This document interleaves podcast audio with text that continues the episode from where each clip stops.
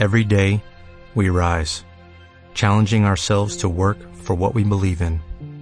At U.S. Border Patrol, protecting our borders is more than a job, it's a calling. Agents answer the call, working together to keep our country and communities safe. If you are ready for a new mission, join U.S. Border Patrol and go beyond. Learn more at Gracias, Laura. Sigue la información, ya lo saben, en Radio Castilla-La Mancha, en cmmedia.es. Se quedan ahora con Javier Guayerbas y Tradición de Futuro. Servicios informativos. CMM Radio Castilla-La Mancha.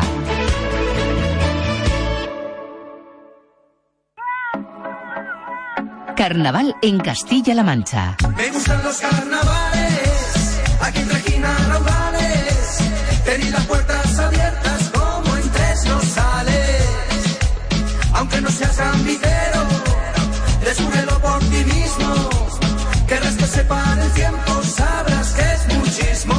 Entra en la web cmmedia.es y participa.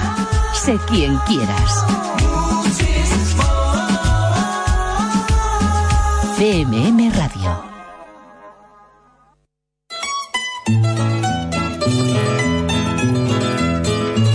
En Radio Castilla-La Mancha, Tradición de Futuro, con Javier Guayerbas.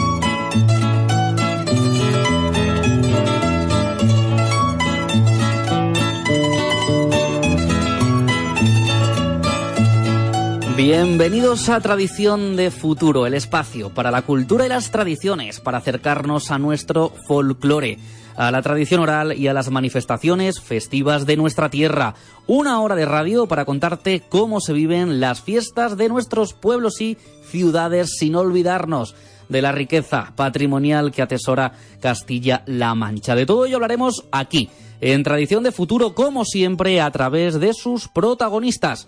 Comienza así un nuevo programa para vivir y sentir la riqueza cultural de la región. Comienza Tradición de Futuro.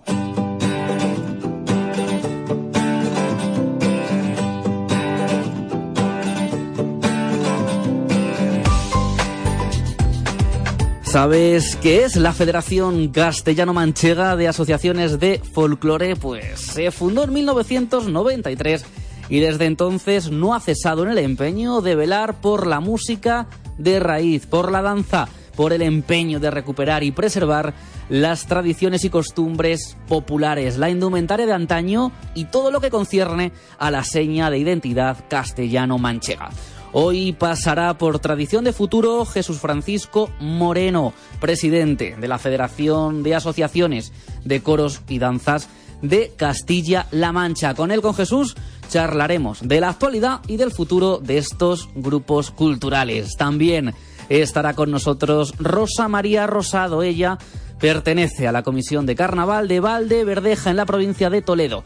Un carnaval de ánimas declarado hace unos días de interés turístico regional por el gobierno de Castilla-La Mancha. Este carnaval en 2017, les recuerdo, se alzó con el título de mejor carnaval de la región aquí en Castilla-La Mancha Media y hoy será protagonista de Tradición de Futuro. El viaje finalizará con el humanista y bloguero Jesús del Castillo. Con él nos acercaremos a las fiestas de nuestra tierra desde ese punto de vista del forastero, de aquel que viaja de pueblo en pueblo en busca de tradiciones, experiencias que Jesús del Castillo recopila cada semana en el blog Objetivo Tradición.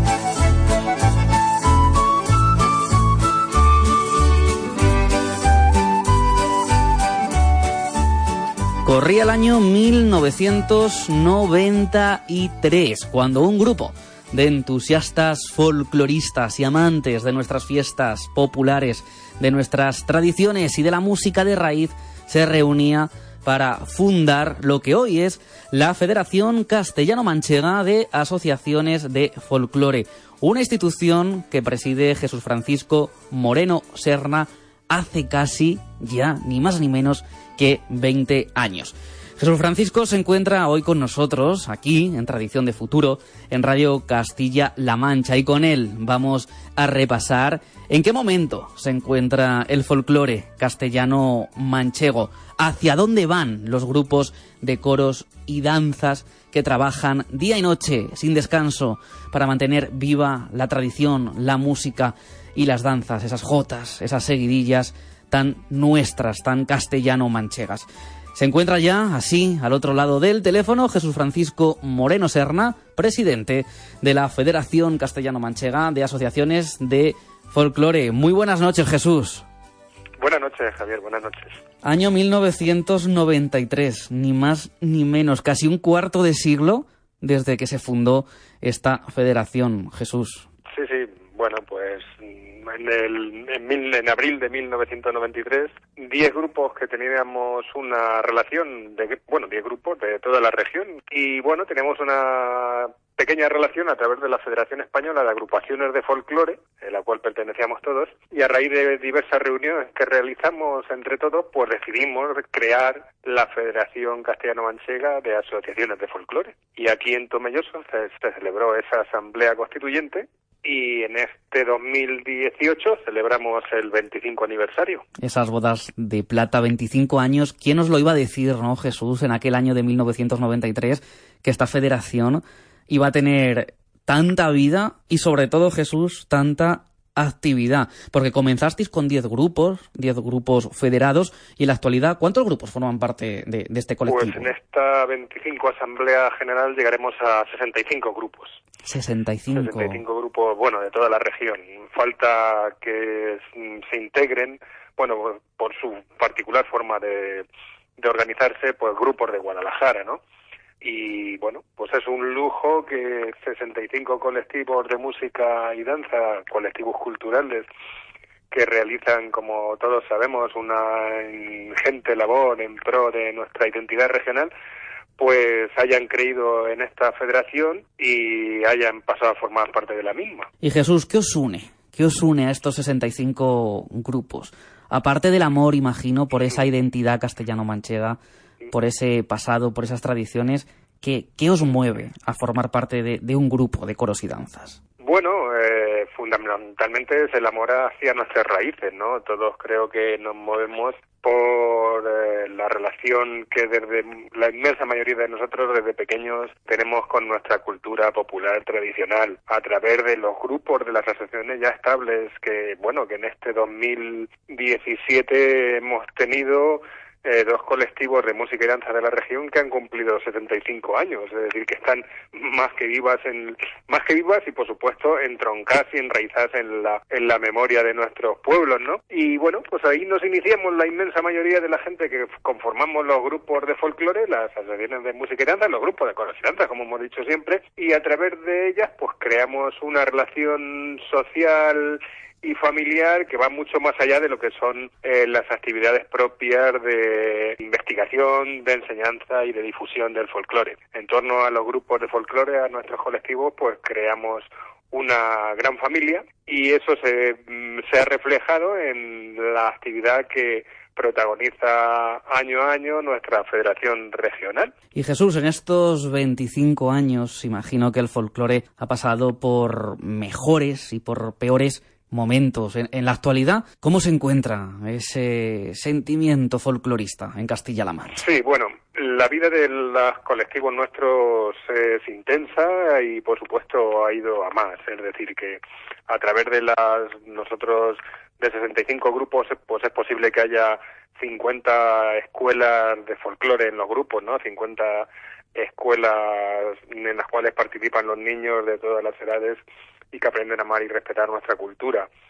Eso, bueno, pues eh, eh, la relación que tenemos, que el trabajo que realizamos y demostramos en nuestros municipios, que es el organismo más cercano a todos nosotros, pues bueno, pues hace que esa relación de amor-odio con nuestros ayuntamientos, que no solo es social, sino también económica, por eso lo digo, pues esté muy viva, esté muy viva porque nosotros no dependemos de ayudas supramunicipales, es decir, nosotros no, vivimos de las ayudas o las subvenciones o los convenios que realizamos con los organismos, las diputaciones o la Consejería de Cultura. Nuestro grupo fundamentalmente viven del reconocimiento que realizan hacia los mismos nuestros paisanos y, por supuesto, los gobernantes de nuestro municipio, nuestros alcaldes y nuestros concejales. Eh, si me preguntas a nivel regional, bueno, pues ya es otra cosa a nivel regional como colectivo, eh, único la federación, pues cada día más eh, hemos pasado unas épocas importantes de crisis económica, de ajustes que nos han afectado a todos y por supuesto le han afectado a,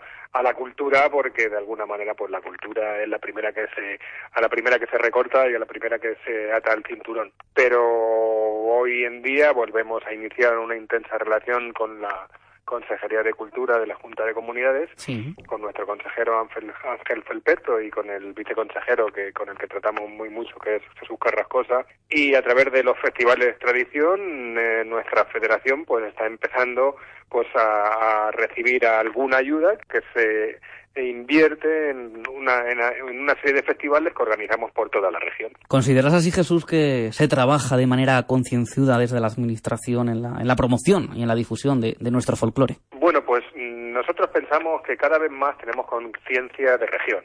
Es decir, en esta región somos muy de pueblos, somos gente que siente mucho las raíces y sus pueblos, ante todo, ¿no? Pero bueno, pues somos una región que se llama Castilla-La Mancha y de la cual nos sentimos tremendamente orgullosos de pertenecer a la misma. Y ya, bueno, es una región que se creó administrativamente, que está aquí, que tenemos mucho más cosas que nos unen de las que nos separan, ¿no? Esta región es la región del Quijote, qué personaje identifica más a España que ese Quijote y ese Quijote es de esta región.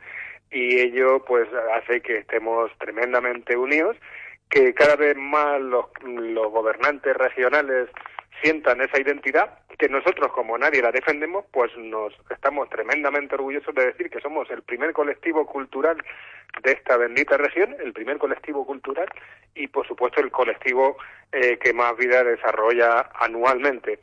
Jesús, hace unos minutos comentabas que de esos 65 grupos de folclore que forman parte de esta Federación Castellano-Manchega, más de 50 seguro que tienen escuelas de folclore en las que se forman, en las que se enseña a jóvenes, a niños y adolescentes, pues cómo es esa música, cómo son esas danza. Yo no sé, ¿qué papel juega la juventud hoy en día en estos grupos de coros y danzas? La juventud dentro de nuestros colectivos es el motor de, de, nuestra vida, ¿no? Porque, bueno, nosotros como, bueno, como sabrán, ¿no? como la inmensa mayoría de la gente que se dedica a la cultura en Castilla-La Mancha, celebramos un evento anual que son nuestras jornadas regionales de folclore, que en esta ocasión, en este 2018, cumplen su 21 edición. Y cuando alguien participa desde las administraciones y asiste a, este evento tan importante para todos nosotros en el cual participamos en torno a 500 personas, por pues la inmensa mayoría de nuestra gente es gente joven, es decir, una media de edad de 25 20 años, es decir, que es, gente joven. Gente joven que participa de estas jornadas regionales de folclore que el año pasado, Jesús, se celebraban en Almagro, creo recordar.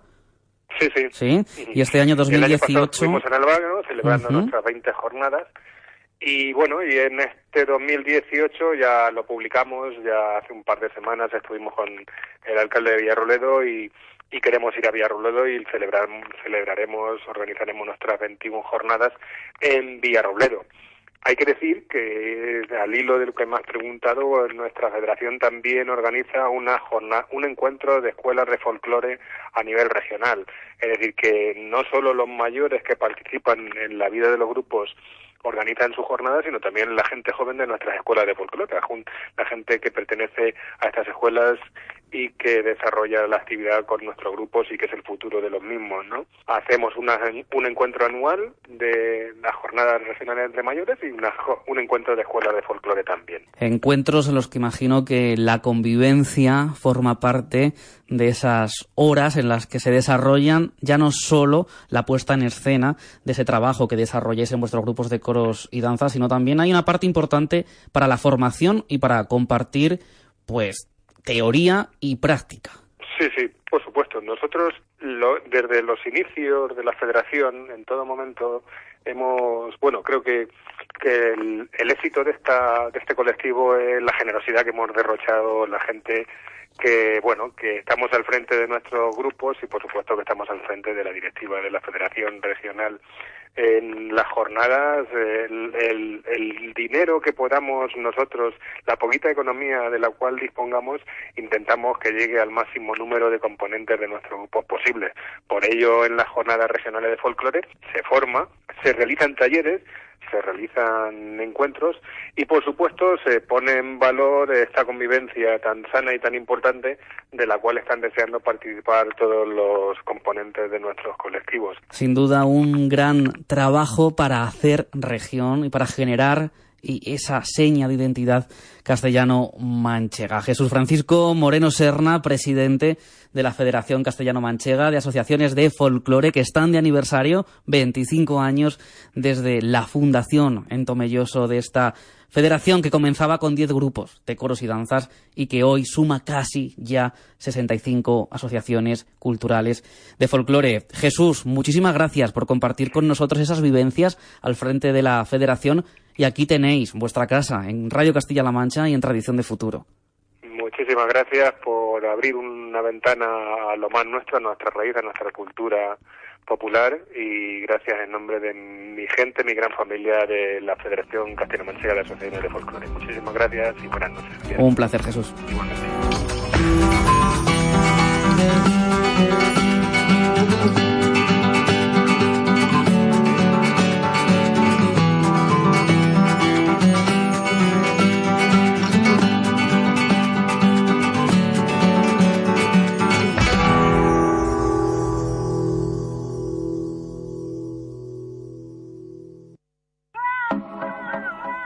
Carnaval en Castilla-La Mancha. Me gustan los carnavales, aquí en Requina Raudales, tenéis las puertas abiertas como en tres no sales.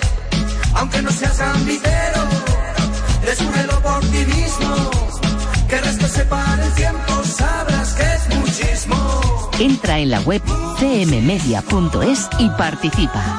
Sé quien quieras. CMM Radio.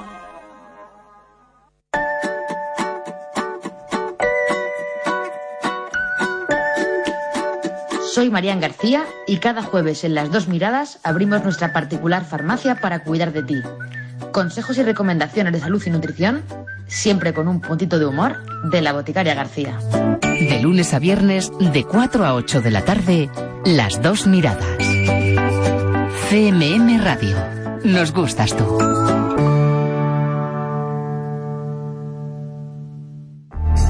En 808 Radio vamos a tratar de darte lo que no sabías que querías. Todos los sábados, desde las 12 de la noche, en CMM Radio. 808 Radio. Solo somos música electrónica.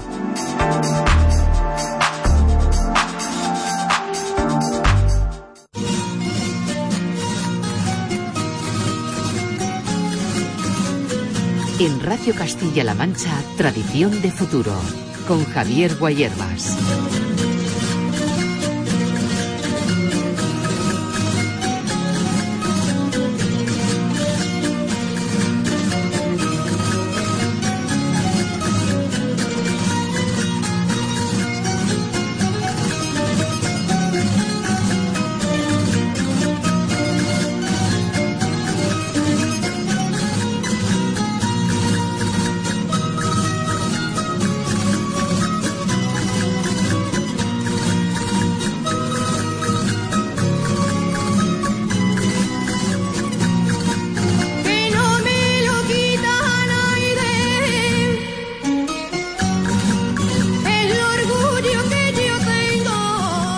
Continuamos en Radio Castilla-La Mancha, en Tradición de Futuro, hablando de fiestas, de cultura, de historia y de tradiciones, de patrimonio cultural también, como es el próximo reportaje, esta entrevista que vamos a realizar a Rosa María Rosado. Ella es miembro de la Comisión de Carnaval de Valdeverdeja, en la provincia de Toledo. ¿Y por qué Valdeverdeja hoy este miércoles de vísperas, de vísperas de carnaval. Está bien, está bien. Pues a ver, Valdeverdeja, este pequeño municipio, cuenta desde hace unos días con un título que sin duda han trabajado durante meses, durante años, para, para alcanzarlo. Hablamos de esa fiesta de interés turístico regional que el gobierno de Castilla-La Mancha ha concedido, ha declarado su carnaval. Es uno de los carnavales religiosos de ánimas que se conservan en nuestra región, en Castilla-La Mancha. Una fiesta que se celebra en Valdeverdeja desde al menos el siglo XVII. Desde su origen hasta el siglo XIX se llamó Carnes Tolendas, así se llamaba esta fiesta que hoy goza de esa declaración de interés turístico regional. Una fiesta que tendrá su momento álgido este fin de semana, este domingo. Pero antes, desde este viernes, día 9 de febrero, habrá actividades. Y de todo ello, de esta historia, de este hito, de esta consecución de ese título de interés turístico regional y de cómo se vive y se celebra este carnaval de Valdeverdeja en la provincia de Toledo, nos va a hablar ella, Rosa María Rosado, miembro de la Comisión de Carnaval de este pequeño municipio cercano en la comarca de la Campana de Oropesa. Rosa María, buenas noches. Hola, muy buenas noches, Javier. ¿Qué tal? Aquí muy bien, y lo primero, permíteme darte esa enhorabuena por ese título que al fin llega y que al fin posiciona al Carnaval de Valdeverdeja donde se merece ese título de fiesta de interés turístico regional. Enhorabuena, Rosa. Pues eh, muchísimas gracias en, en, el nombre de todo el pueblo de Valdeverdeja entera pues agradece ese, ese reconocimiento y, tu felicitación pues va para todo. Gracias, sí. Ha costado trabajito, pero bueno, ahí está, ahí está, trabajo y esfuerzo que bueno, ha dado ha dado como resultado este este título. Ahora ya Rosa no hay que bajar la guardia. Y ahora hay que trabajar a por esa declaración nacional, yo lo dejo ahí sobre la mesa.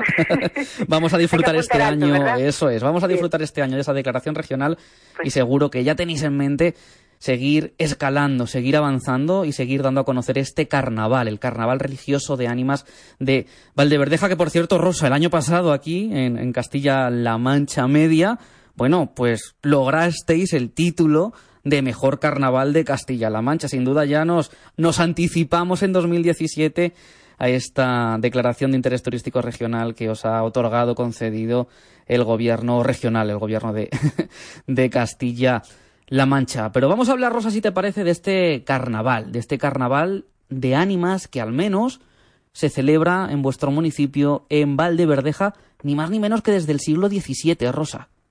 Pues sí, parece ser que eso, justo ahora como han tenido que, bueno, ahora en estos últimos años que desde que se empezó a luchar por la, la declaración de interés, pues han ido recopilando documentos y tal, y entonces precisamente pues eso, ahí, ahí están los datos y desde el siglo XVII pues se remonta un poquito la historia y bueno, lo importante y lo bueno es que no se ha perdido nunca de hacer.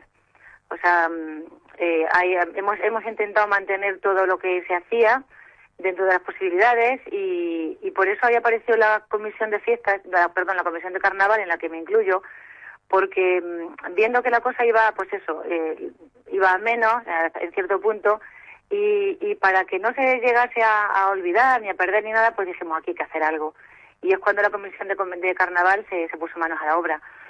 Y bueno, pues ahí hemos ido, eh, nuestro objetivo era, bueno, pues eso, por lo menos mantenerlo y potenciarlo en la medida posible. Pero sinceramente, eh, bueno, estamos un poquito así asustadas y, y anonadadas porque cómo íbamos a pensar primero también que el año pasado, como has comentado antes, se pues consiguiésemos ese premio también eh, del carnaval más bonito que hacía La Mancha y, y ahora este año el reconocimiento de interés turístico regional es una gran alegría y estamos muy contentas con ese, en ese tema. Una alegría y una noticia esta última, la de la declaración de interés turístico regional, que bueno, ¿cómo se vivió en, en el pueblo, en Valdeverdeja, el pasado 24 de enero, quiero recordar, que se hizo público? Pues sí, mira, el 24 de enero estábamos, mm, bueno, eh, yo personalmente te puedo, ya, ya lo puedo comentar un poco porque ya todo eh, es normal, a ver, eh, yo tuve notificación unos días antes, pero era solamente porque para que fuese incluido en el, en el cartel que hacemos de carnaval, pues claro, estaría bien que apareciese ese, reconocimiento. Entonces, por parte del ayuntamiento, pues no, simplemente a la comisión, así muy privado, pues mira, simplemente esto está previsto que va a salir para que se pueda anunciar a, a, bombo y platillo, claro. Entonces, pues nada, ese 24 pues fue fue chulísimo porque todo el mundo por el Facebook lo compartió en el pueblo, bueno, fue una, una gran alegría porque en el pueblo somos poquita gente, pero hay que decir que estamos muy unidos los verdejos de, del mundo mundial, como decimos, porque porque hay verdejos por todo el mundo. Yo, bueno, quien me conoce siempre se ríe de que lo digo, pero es que es así. Entonces, eh, en el Facebook se empezó a compartir la noticia, pasa por WhatsApp, bueno, pues todo el mundo súper contento, verdejos de aquí y de allí, visitantes, y bueno, bueno, la verdad que ha sido una noticia muy buena y muy muy especial. Entonces ya hemos preparado algún acto espe- específicamente por, por ese tema, y bueno, pues yo creo que va a ser un carnaval este, este fin de semana muy bonito, al que por supuesto desde aquí ahora invitaremos a que la gente venga también. ¿Y cómo esperáis? ¿Cómo esperáis que sea, bueno, la, la afluencia de público a este primer carnaval verdejo con la declaración de interés turístico? Porque la repercusión mediática ha sido, ha sido ma- masiva y esa repercusión también se ha trasladado, como bien dices, a, a redes sociales, a Facebook, Twitter. Todo el mundo sabe que Valdeverdeja, en la provincia de Toledo, en Castilla-La Mancha, tiene un gran carnaval y un carnaval diferente, digamos, a lo que podemos conocer como ese otro carnaval de, de colores, de cotillones, de plumas y de máscaras, ¿no? Claro. ¿Cómo esperáis que sea este carnaval, esa afluencia de público? ¿Qué previsiones hay en el, en el pueblo, Rosa? Pues bueno, pues eso, la- las previsiones es que este año, si, si ya en los últimos años, como te comento, la cosa iba avanzando e iba mejorando, pues yo creo que ya este año va a ser pues un poco la bomba, porque como claro, por todos los medios de comunicación eh, nos están, están viniendo de televisiones, entonces creemos que sí va a haber mucha afluencia de público, eh, por eso hemos preparado pues la tarde del, del sábado día 10, eh, pues vamos a tener una, una gran exposición del carnaval de ánimas para que quien venga por primera vez pues se haga la idea de, bueno, pues un poco de, de cómo va toda esta historia, que ahora te puedo comentar un poquillo de lo que se hace. Y eso será el sábado por la tarde. Y luego ya lo gordo es el domingo, cuando pues también eh, esperamos una gran afluencia de público, que bueno, será una mañana entretenida, una mañana bonita, que todos disfrutaremos y ojalá pues todos acabemos, como está previsto, comer una gran paella en, en la plaza del pueblo. Para festejar y para celebrar. Festejar, efectivamente, brin- brindaremos con champán. Claro que sí, claro que sí. Oye, Rosa, Rosa María, eres miembro de esa comisión de carnaval que ha trabajado día y noche de manera incansable para conseguir esta declaración, este interés turístico regional. Sois uno de los, de los poquitos carnavales de ánimas que se mantienen, que mantienen esa tradición viva en Castilla-La Mancha. Vamos a explicar, si te parece, Rosa, a los oyentes de Radio Castilla-La Mancha, qué es un carnaval de ánimas, cómo se celebra un carnaval religioso de ánimas. ¿Qué es esto? Pues mira, sí, en principio eso, o sea, el, primero, el adjetivo que le diferencia del otro es la palabra religioso. O sea, es un carnaval religioso, no tiene nada que ver con las máscaras, con los disfraces, sino que es un carnaval eh, enfocado a, como dice el nombre, a las ánimas del purgatorio. Las ánimas del purgatorio, bueno, pues son la- las, las almas de nuestros seres difuntos que han muerto y el, el purgatorio, pues está, ahí, digamos, ahí en esa salita de espera, esperando para pasar eh, a, la gloria del de Dios, ¿no? Entonces, este carnaval está enfocado a ello y todo lo que se hace es pensando en esas ánimas del purgatorio. Em, las personas que participan en el carnaval, los, los se les llama animeros, de ahí viene la palabra de ánimas, pues animero, y son los, los que hacen eh, la soldadesca, los que hacen, los que participan de, de manera especial. Eh, hay un baile de la bandera, hay unas alabardas, todas con un símbolo religioso, con un simbolismo religioso muy grande. Eh, y lo gordo es, pues eso, es ir a la iglesia, eh, es esa misa de ánimas del domingo, cuando, bueno, pues la iglesia se llena de colorido y porque son unos trajes muy, con mucho colorido, dentro de ser así como un poquito el tema funerario, digamos, pero dar para esa, ese, ese color, no sé, pues aludiendo un poco a la gloria de Dios, ¿no? De la alegría del cielo y, y ese color le tenemos ahí también.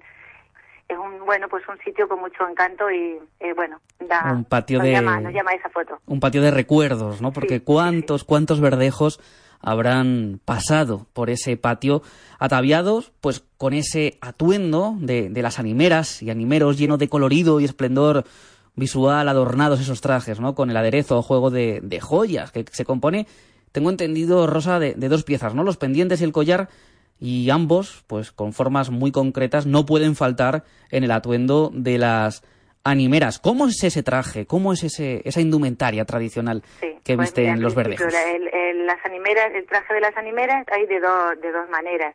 Está el traje de novia y el traje de labradora.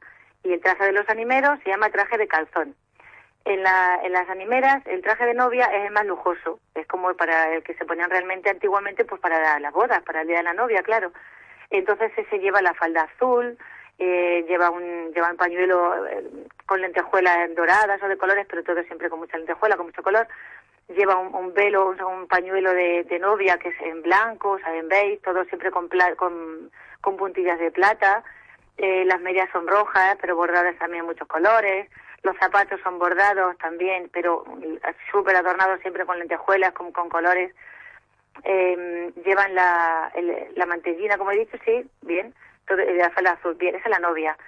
Por supuesto, como dice, no puede faltar el aderezo, que es el, la, la, joya, ¿no? Digamos, como si fuese el collar, para quien no lo entienda, es como el, el aderezo que se llama.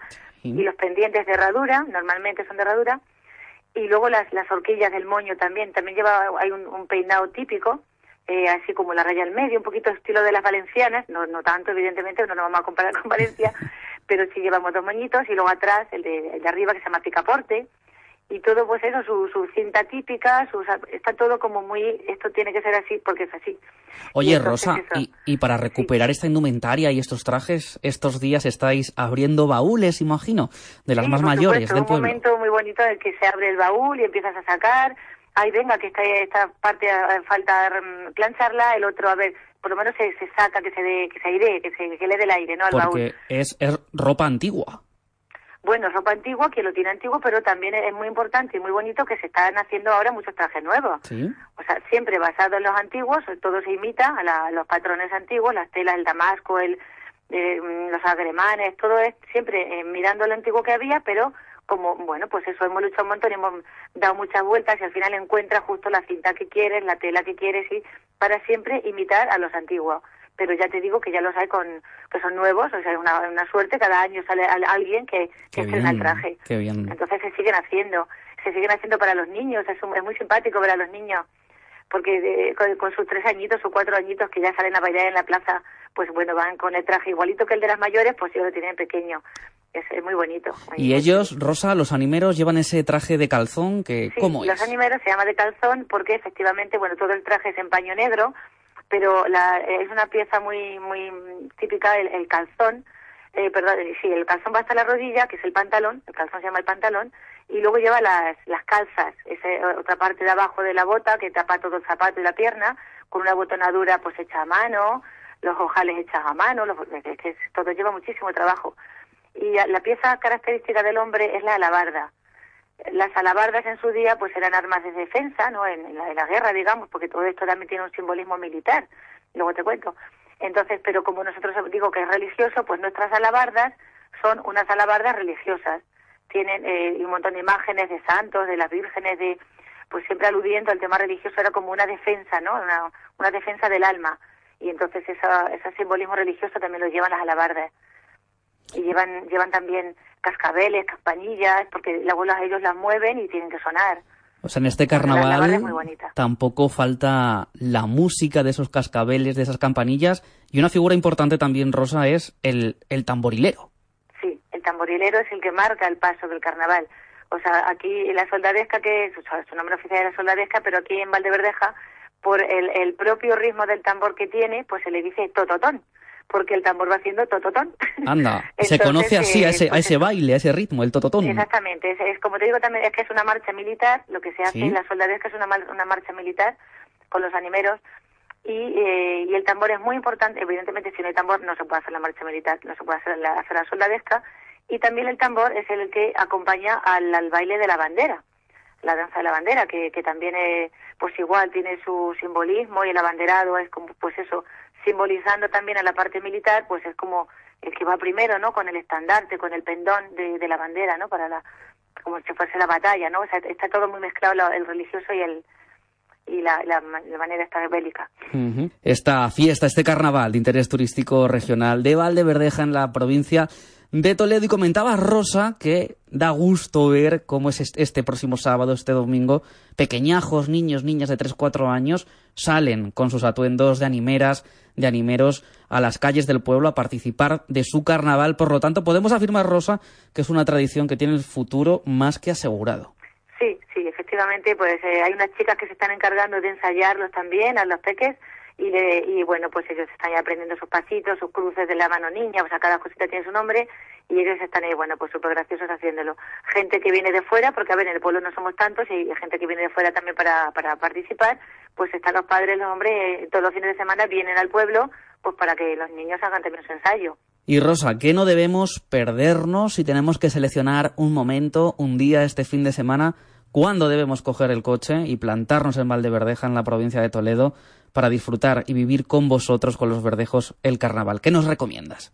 Bueno, pues lo que no se puede perder de ninguna manera es el domingo por la mañana. Está claro que aunque el sábado hay una actividad por la tarde, mm, bueno, eso es algo que nos- la comisión nosotros hemos hecho como una exposición de fotos y tal, y también donde se hablará de la del reconocimiento del, del interés turístico, pero evidentemente lo gordo es el domingo de carnaval. A partir de las once y media de la mañana eh, empieza la concentración de animeros en la plaza y una vez que están todos reunidos, pues a ritmo del tambor bajaremos a la iglesia y se ofrecerá la misa, como ya he dicho antes, pero siempre participando los animeros en todas las cositas, ellos hacen la lectura, las peticiones, etcétera, y luego después de la misa volvemos otra vez a ritmo del tambor a la plaza.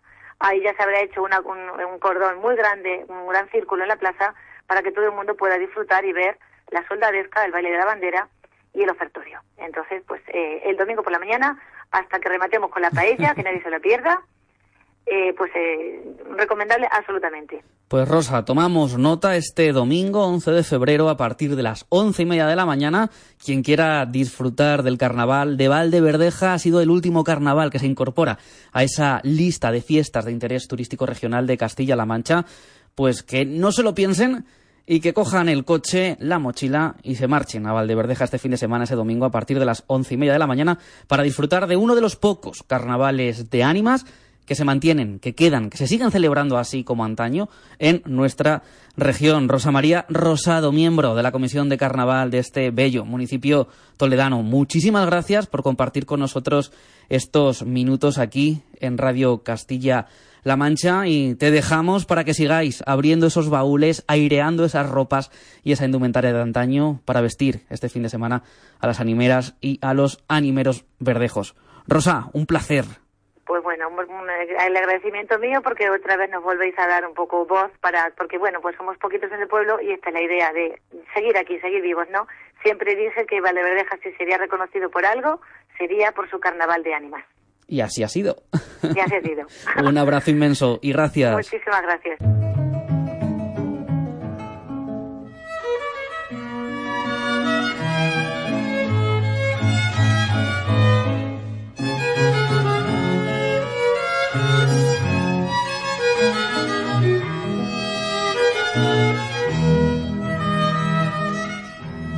Esta noche finalizamos este Tradición de Futuro aquí en Radio Castilla-La Mancha, en la provincia de Guadalajara y también en la de Cuenca, en sus pueblos, pueblos con fiestas, con siglos de tradición y alguna de ellas incluso con esas declaraciones de interés turístico que tanta fama le dan a nuestro calendario festivo de tradiciones y costumbres. Hablo de la botarga, de las candelas de retiendas en Guadalajara, también del botarga de Belena Beleña, de Sorbe, en esta provincia, y de esa fiesta de la endiablada de Almonacid del Marquesado en Cuenca. Pero para hablar de ellas, de estas tres costumbres y tradiciones de nuestra tierra, no estoy solo. Se encuentra conmigo Jesús del Castillo. Él es humanista y responsable del blog Objetivo Tradición. Y más allá es protagonista de esta sección en la que queremos descubrir, descubriros a vosotros, a nuestros oyentes, cómo vive un forastero con su mochila y su cámara de fotos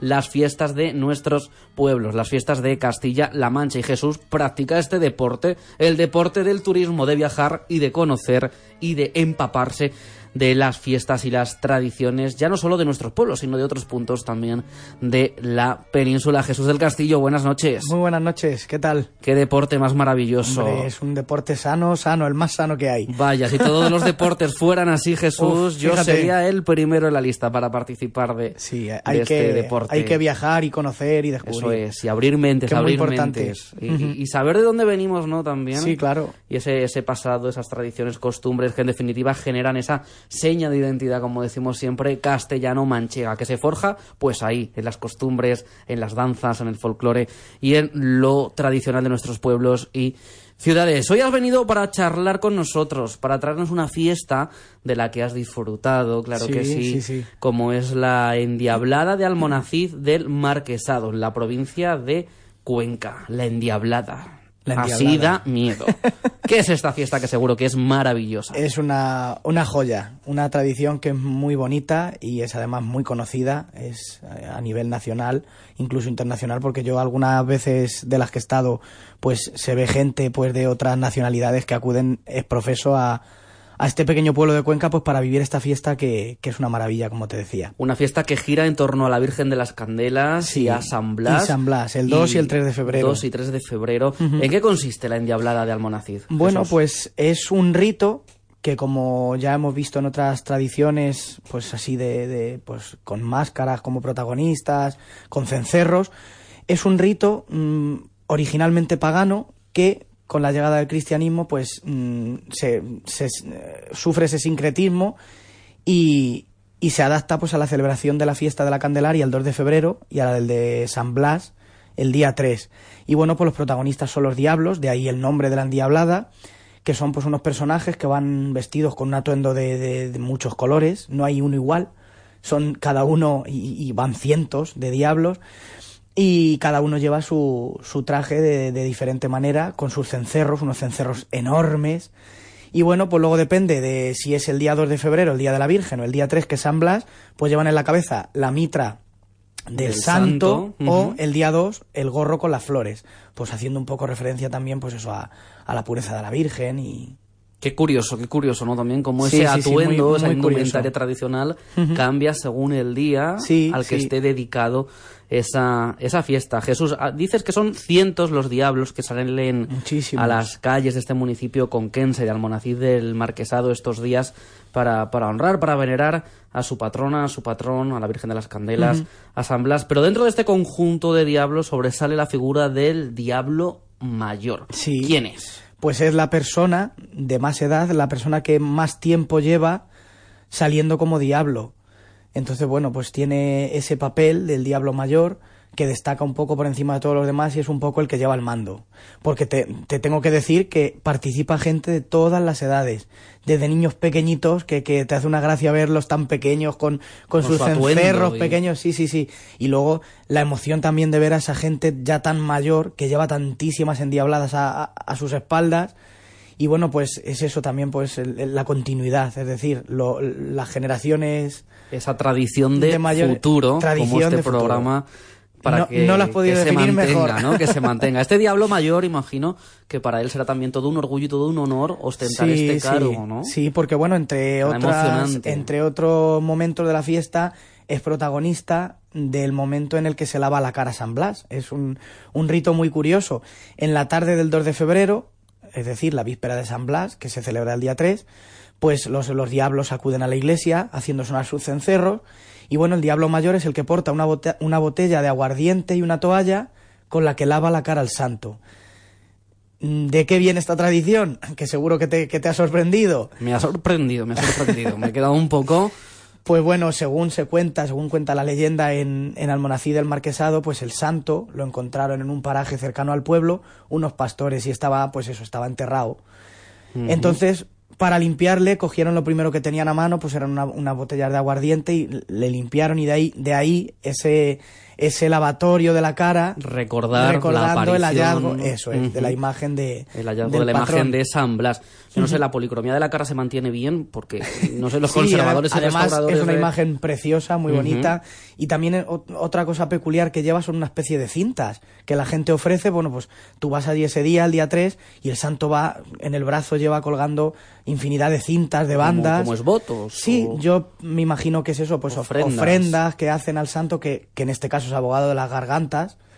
Y bueno, y es un santo que goza de mucho fervor y sobre todo en este pueblo de, de Cuenca que lo tienen como patrón. La endiablada de Almonacid del Marquesado, en la que juegan un papel fundamental Jesús y protagonista estos diablos, este diablo mayor, pero hay otra figura, la figura de las da- danzantas Sí, que recorren claro. las calles de, de Almonacid, ¿no? Y durante la procesión ellas son las que cierran el cortejo con, Sí. con vistosas coreografías, vistosas danzas. ¿Cómo se vive ese momento del paso de, de las danzantas por las calles de Almonacid? Pues es muy curioso porque, bueno, decirte decirte que eh, a primera hora de la mañana, cuando salen los diablos a recorrer las calles, también salen las danzantas, pero no salen juntos, es decir, ellas hacen un recorrido y ellos hacen otro.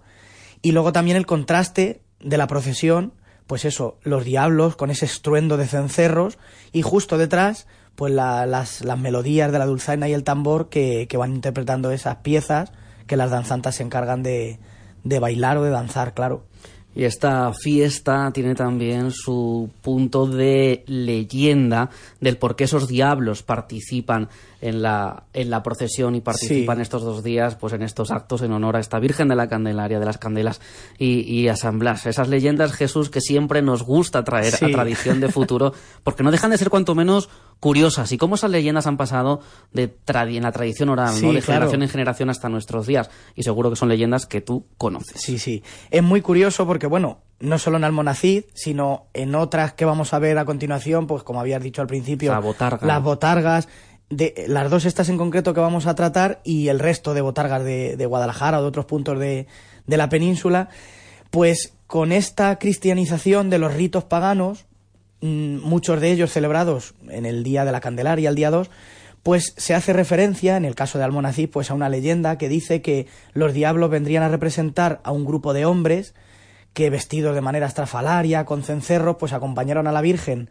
a presentar al niño Jesús al templo y para que ella no se ruborizara, pues ellos iban pues haciendo este tipo de, de estruendo pues para que fijasen la atención en ellos y no en la Virgen, para, para evitar, digamos, a la Virgen pasar ese, esa vergüenza de, de salir a presentar a su hijo al templo.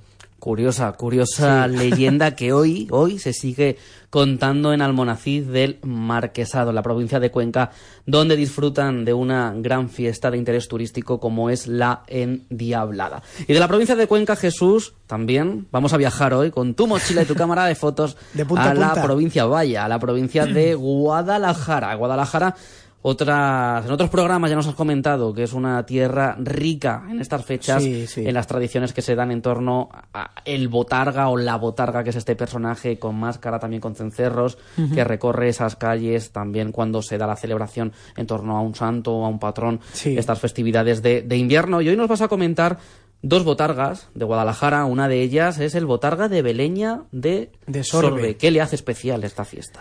Pues bueno, especiales sobre todo, pues eso, el pueblo, que es un pueblo muy pequeño, pero muy bonito, tiene una iglesia impresionante, es un pueblo que está muy cerca de Cogolludo, y bueno, pues es, es un, un ritual, una tradición que, que celebran desde hace mucho tiempo, y que bueno, que mm, hace décadas estuvo a puntito de perderse, pero bueno, el, el tesón y el ahínco del pueblo por, por mantenerla y por, por revivirla, pues, pues la hace también especial en, en ese sentido. Y bueno, pues se celebra el día 2, bueno, cercano al día 2 de febrero, eh, con motivo también de la fiesta de las candelas, como hemos visto en Almonacid. Y bueno, se trata de un personaje, en este caso dos, porque con, su, con la recuperación de la tradición hace décadas se incorporó un nuevo botarga, entonces no sale uno, sino que salen dos. Y es muy curioso porque, bueno, el, el sábado, que es cuando se celebra la fiesta, pues recorren las calles del municipio por la mañana desde muy temprano y, y van casa por casa y tienen licencia, fíjate, tienen licencia para entrar a despertar a todo el que esté durmiendo y hacerle todo lo que quieran. Pueden entrar a tu casa. Alborotarle el pelo, echarle agua. sí, sí, es curioso, vamos, yo lo he vivido cuando, cuando estuve, el año que estuve y, y es muy gracioso porque... ellos. Sí, sí, sí, ves a la gente que sale en pijama corriendo porque viene la botarga detrás de ellos, o sea, la han sacado de la cama, literal. Sí, y, y es la verdad que es muy curioso. Y ese sonido, yo, a mí no se me olvida. Yo llegué al pueblo y acababa de salir. Y claro, el pueblo es muy pequeño, son muy poquitas calles y ese sonido de las campanillas de las botargas, yo cuanto que el coche ya empecé a sentirlo y la verdad que, que es una, una fiesta muy especial. Son personajes mágicos, podemos Sí, decir, sí, rodeados sí. De, de leyenda, de historia.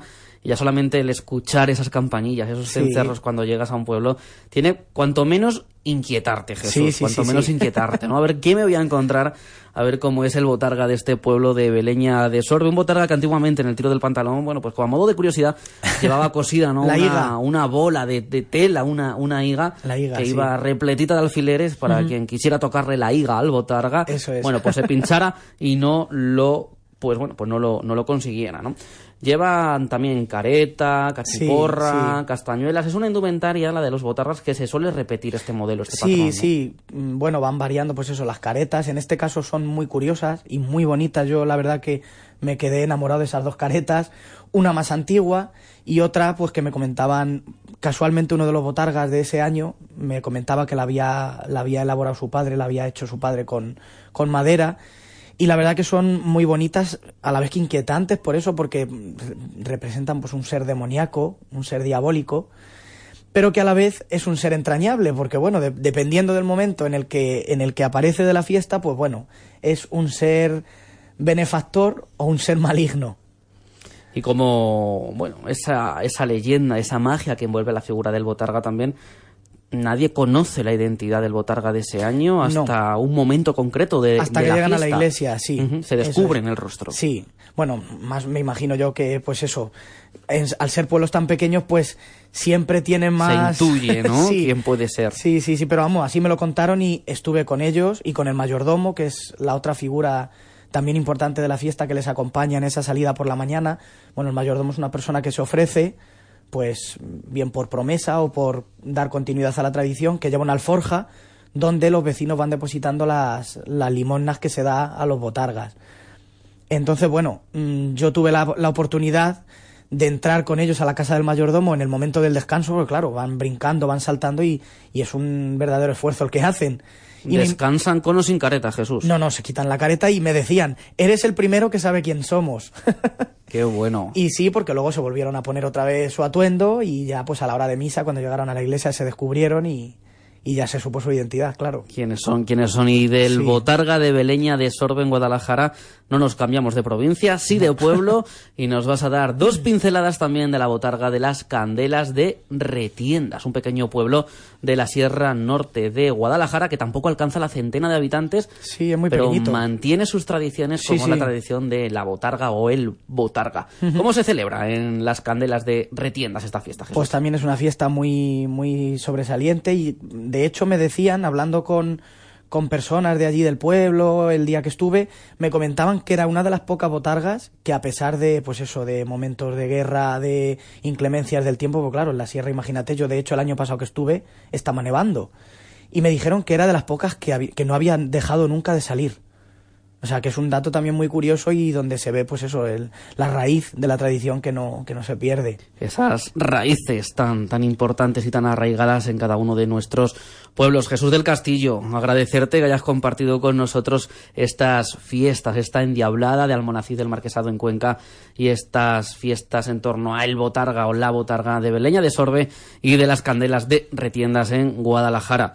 Nos seguimos viendo y escuchando Sí. este mes de febrero con más fiestas porque hay, mucho ahora car- muchas. mucho carnaval Mucho carnaval. Hablaremos de ello y también ya de esa cuaresma que está empezando Sí, sí, sí. y que nos está empezando a, a rondar. Jesús, muchas gracias. Gracias a ti. Un abrazo. Un abrazo.